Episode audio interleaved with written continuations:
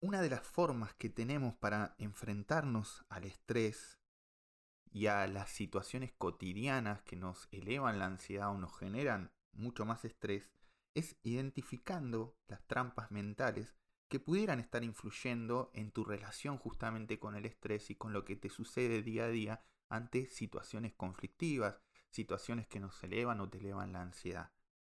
No te vayas que en el capítulo de hoy del aprendiz vamos a aprender a qué es esto de las trampas mentales, cómo identificarlas y cómo poder evitarlas.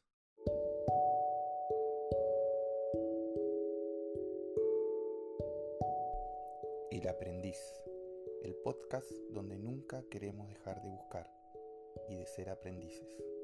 Viví bien, viví mejor y sé feliz.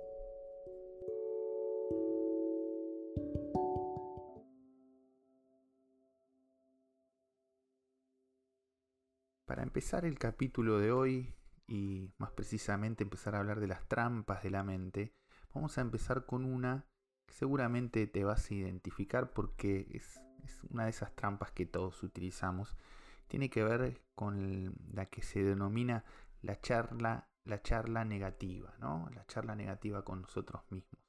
Porque te pones a pensar continuamente estamos hablando con nosotros mismos y también tenemos un estilo se dice automático, que se dispara automáticamente de pensar e interpretar los eventos, las situaciones que nos van ocurriendo. Y lamentablemente, este monólogo interno suele ser negativo. No estaría revelando ningún secreto si te digo que nosotros solemos ser nuestros peores críticos, ¿no? Si te pones a, a indagar o a recordar o a investigar, Em, la gente suele ser muy dura consigo mismo, ¿no? No, no, es extraño que después de hacer algo que, que le salió mal o que lamenta, nos digamos o se digan cosas como soy un idiota, no sirvo para nada. O incluso en ocasiones hay gente que piensa, y creo que en realidad todos alguna vez pensamos en, eh, en esto de decirnos a nosotros mismos me odio, o quizás después de, realizar o de revisar, perdón, una acción ya hecha, ¿no? Eh, empieza a poner en duda lo que hizo, ¿no? Em, estar arrepentida y por ejemplo saque la conclusión o saquemos la conclusión errónea de que jamás lo voy a hacer bien o nadie me va a ayudar y las cosas nunca van a cambiar en mi vida. Ahora yo te hago una pregunta. ¿Cómo te sentirías, cómo nos sentiríamos si alguien nos dijese ese tipo de cosas en vez de decirle a nosotros mismos? Seguramente que lo tomaríamos muy mal, nos haría mal, nos lastimaría, nos desalentaría, nos enojaría y dejaríamos incluso de ver a esa persona, ¿no? Bueno, es muy difícil dejar de vernos a nosotros mismos, pero quizás con esta forma de pensar, esto de la charla negativa, podemos empezar a problematizar estos pensamientos automáticos y esta charla negativa que tengamos y también, ¿por qué no?, empezar a, modificarla.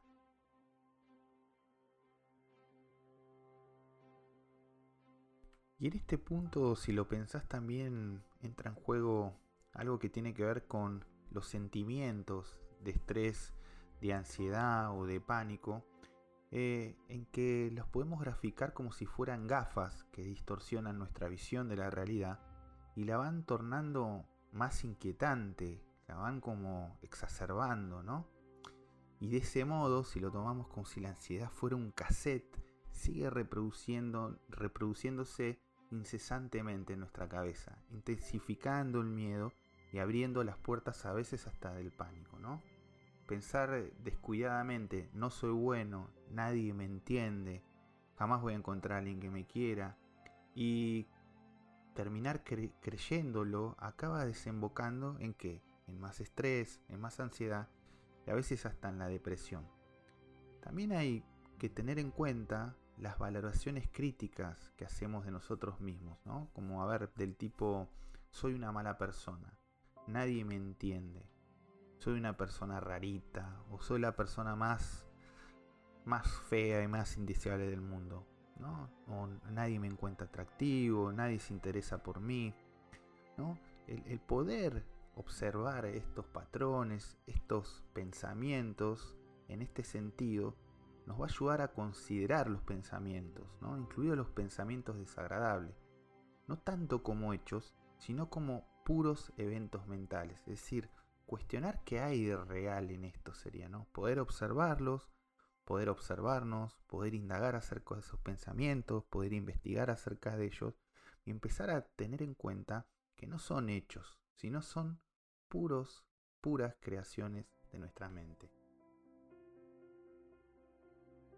Y en este punto es donde va la primera recomendación acerca de la charla negativa y estos pensamientos. Te voy a pedir es que cuando adviertas la emergencia en tu mente de un pensamiento, consideres a ese pensamiento como un mero evento mental.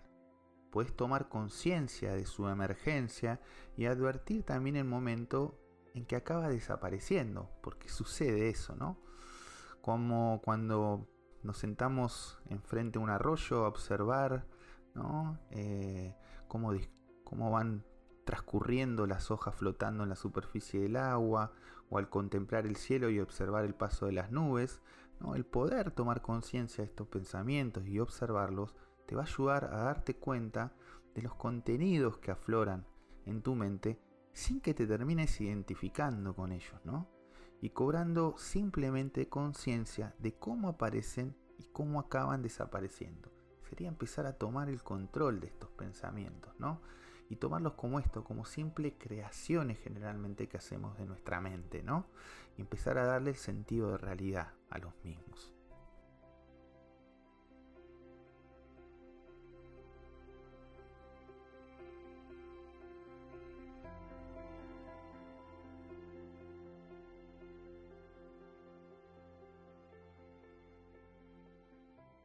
Ahora, en esta segunda parte del programa, vamos, del capítulo, vamos a hablar de eh, determinadas pautas habituales de pensamiento, ¿no? Porque también es posible que además de quedarnos atrapados en un diálogo negativo con nosotros mismos, caigamos en pautas de pensamientos que nos mantienen estancados y generalmente deprimidos en ello. Lo que influye ciertamente y de manera muy negativa en nuestro bienestar.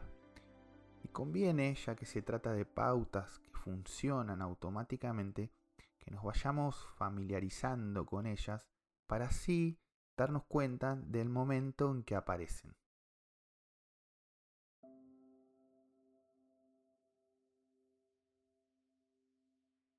¿Qué te parece si hablamos de algunas pautas de pensamiento para que puedas reconocer si en alguna de ellas te, ves implicado, ¿no? Este objetivo del ejercicio no consiste en que te juzgues, sino en que aumentes la conciencia de alguna modalidad de pensamiento en la que pudieras estar atrapado, ¿no? Quizás de este modo vas a poder tener la oportunidad y la capacidad para contemplar la situación desde una perspectiva diferente. Yo te invito a que lo veamos desde un lugar diferente o también, por, qué no, de considerar tus pensamientos como eventos en lugar de hechos. Quien incurre en esta pauta de pensamiento imagina en situaciones difíciles la emergencia del peor escenario posible Así, por ejemplo, cuando alguien dice que está lloviendo mucho, la persona en cuestión puede responder, sí, parece que nunca va a dejar de llover, seguro que va a haber una inundación y se va a perder toda la cosecha o se van a tapar todas las cloacas y se nos va a inundar la casa. Después tenemos otra muy común que es la de exagerar lo negativo y descartar lo positivo son, si lo pensás, dos pautas asociadas que, sin prestar atención a las experiencias y estado de ánimo positivas y magnificando los detalles negativos, intensifican la ansiedad y a veces hasta la depresión. Un ejemplo de esto es el caso de quien, eh, pese a empezar haciendo un comentario positivo, continúa diciendo el pero. el famoso pero, ¿no? Y acaba con un comentario negativo. A ver, como por ejemplo, en el trabajo me va bien, pero todavía cometo muchos errores, ¿no? Esta forma de pensar descarta, si lo ves, lo positivo, confiere más poder a lo negativo. Entonces, trata, si es tu caso, de reemplazar el pero por el y para ponderar por igual ambos aspectos, tanto el positivo como el negativo.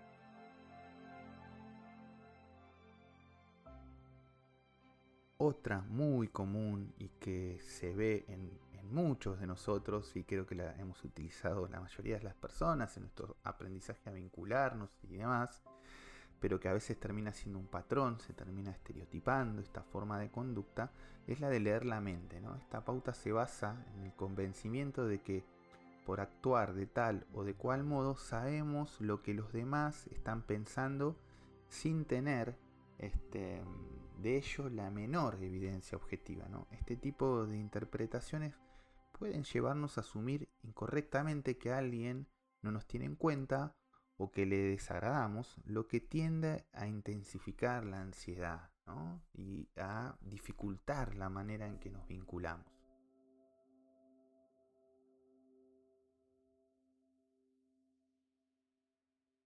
Pasemos ahora con el perfeccionismo, ¿no? Es la mejor de las recetas para, que intensifiquemos el estrés, ¿no? Porque nos obliga a estar continuamente con la guardia en alta, ¿no?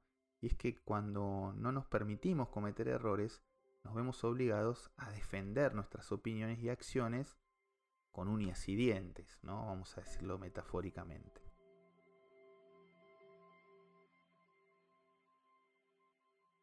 La que sigue es el debería. También es una pauta de pensamiento muy habitual que no solo puede eh, exacerbar el estrés, sino hacernos sentir también culpables o enfadados.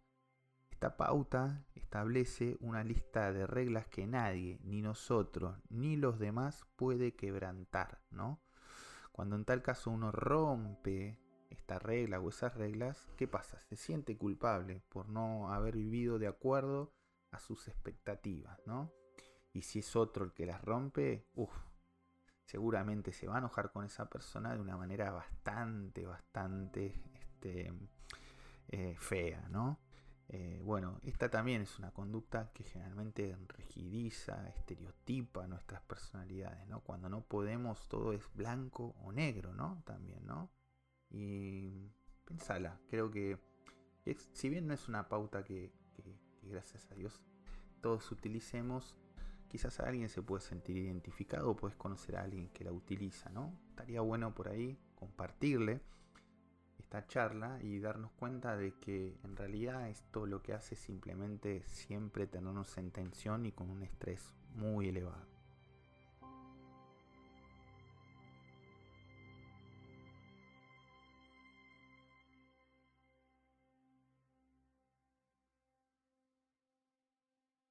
Pasemos a la prima, hermana del debería, que es la culpabilización, ¿no?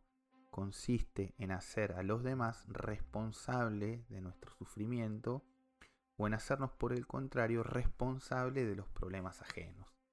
La culpa siempre implica a alguien o algo externo causante de nuestro sufrimiento o de nuestro dolor.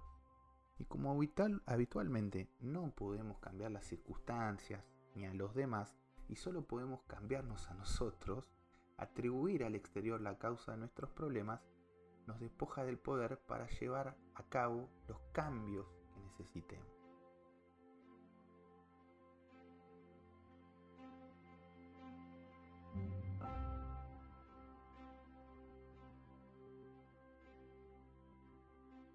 Estas pautas de pensamiento, amiga, amigo, contribuyen eh, a la mejor receta para, el estrés, para la ansiedad, para no tener un buen bienestar, para tener dificultad al vincularnos, ¿no? Pero con esta palabra que siempre me gusta invitar a es al pensar, al copensar, que cuando cobramos una conciencia imparcial de nuestras pautas de pensamiento, podemos que dar un paso atrás, ¿no? Como el drop, ¿no? Este parar, observar, continuar. Acá en vez de continuar sería dar un paso atrás y lograr una mayor comprensión del funcionamiento de nuestra mente, de, nuestro interno, ¿no? de este mundo interno. Y de ese modo, dicho en otras palabras, dejamos de estar atrapados en este funcionamiento automático, porque en definitiva si lo pensás son ante tal situación, ante A, aparece B y aparece C, ¿no? Es como que se disparan este, estos, estos pensamientos automáticos en nuestra mente y vamos a poder empezar a trabajar mejor con ella, con nuestra mente y de esta manera relajarnos, disminuir el estrés, vivir con menos ansiedad. El aprendiz.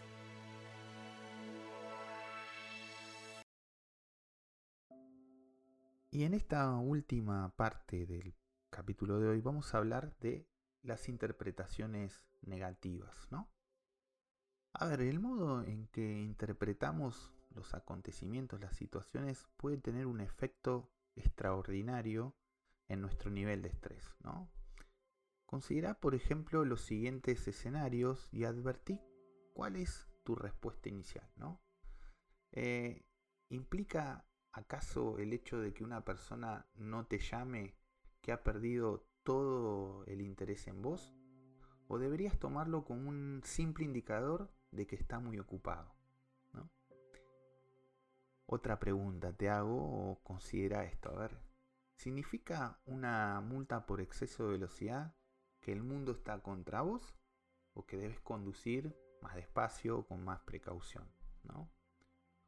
Otra te digo, ¿mostrar las emociones es un signo de debilidad o por el contrario de fortaleza? ¿No? ¿Te quedaste pensando? Bueno, no es inusual que nuestra primera respuesta a estas preguntas sea el resultado de una interpretación negativa, algo que habitualmente discurre de un modo tan rápido e inconsciente que ni siquiera nos damos cuenta de esto. Pero esta falta de conciencia puede mantenernos atrapados en un círculo vicioso de, tensión física y de sentimiento de ansiedad. ¿no? Entonces volvemos a lo mismo, aprender de esto, poder observar esto, poder repensarnos, eh, constituye en este sentido una vez más un vehículo adecuado para darnos cuenta de las interpretaciones negativas y la clave también en empezar a cuestionarnos estos pensamientos, a observarlos, a aprender de ello, para cobrar conciencia de otras interpretaciones alternativas que hay ante las situaciones. Así es como lo que inicialmente parecía algo negativo o un desastre puede acabar convirtiéndose en un auténtico regalo.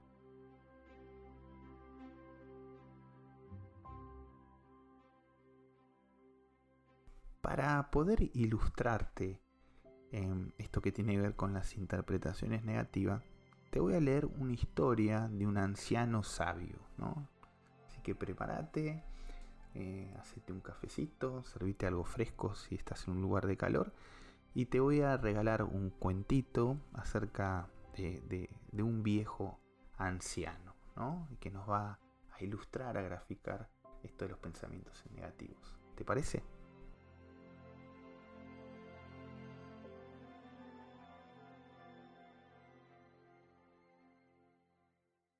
Como te dije recién, em, la historia que te voy a contar es de un anciano sabio cuyo consejo solicitaba a todo el mundo. Un día de verano llegó un campesino y le dijo, Lo cierto es que no sé qué hacer. Mi buey se murió y ya no puedo arar el campo.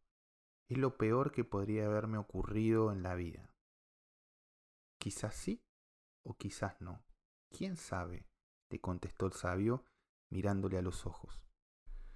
Sumido en la incredulidad, el campesino regresó a su casa y le dijo a su familia que después de todo el anciano no era tan sabio y que parecía haberse vuelto loco porque, en su opinión, no había nada peor que la muerte del buey. Cuando la mañana siguiente salió a dar una vuelta pensando en cómo se las ingeniaría sin el buey, descubrió un caballo salvaje pastando en los alrededores.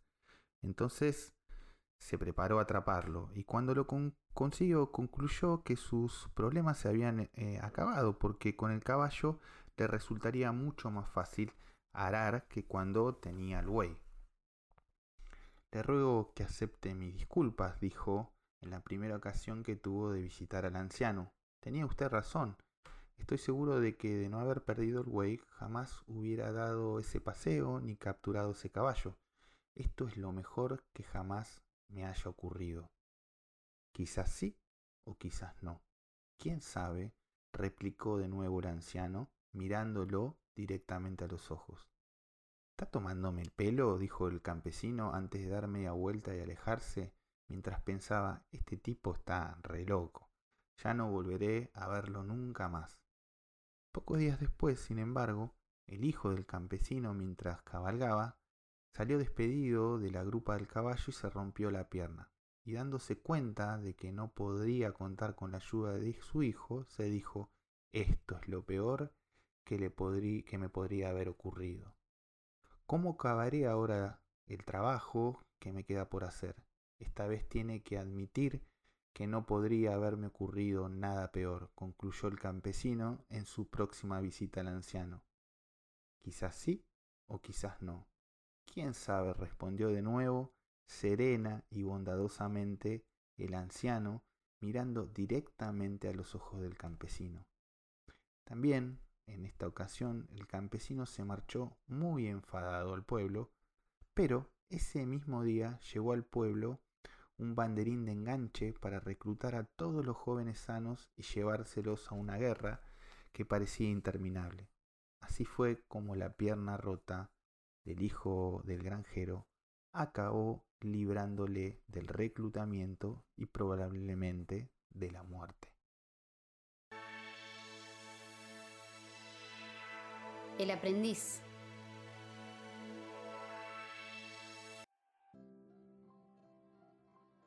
¿Y qué te pareció este pequeño cuento o fábula para un poco graficar el tema de los pensamientos negativos? Me voy a quedar simplemente con este cuento final me parece que más claro echarle agua sería eh, la frase para decir y me parece que está bueno para quedarnos pensando, copensando acerca de esto de los pensamientos negativos. Espero que el capítulo de hoy te haya sido de utilidad, que te haya dado un poco de claridad, un poco de conocimiento, que te den ganas de seguir informándote.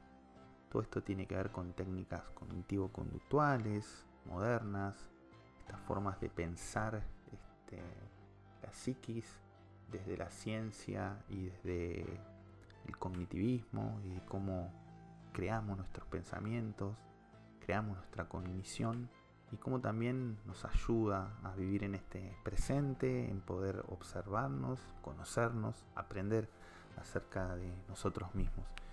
Y como último pedido te voy a decir que, que hagas esto, ¿no? que adviertas eh, en algún momento del día, ¿no? te pongas a observar eh, si hay algún diálogo negativo que se te presente, ¿no? Eh, quizás escuches pensamientos del tipo esto no va a funcionar, a quién quiero engañar, las cosas nunca cambiarán, ¿no? Pregúntate en tal caso si hay otro modo de contemplar la situación, ¿no? Como no podría ser como el sabio de la historia y decir quizás sí o quizás no, quién sabe, a fin de cuentas, ¿no? Ejercita esto, ¿no? Ponete en este rol de sabio durante esta semana hasta que nos, ve, hasta que nos veamos en la próxima, en, un nuevo capítulo, ¿no? Y que transformes esta forma, este ejercicio de ponerte a observar tus diálogos como, como realmente si fuera una práctica, ¿no? Y que lo, lo puedas incorporar en algún momento en tu vida cotidiana, ¿no? Tratando de identificar interpretaciones negativas automáticas y otras trampas mentales. Muy bien, llegamos al fin. Nos vemos en el capítulo de la semana que viene y no te olvides, viví bien, viví mejor y sé feliz.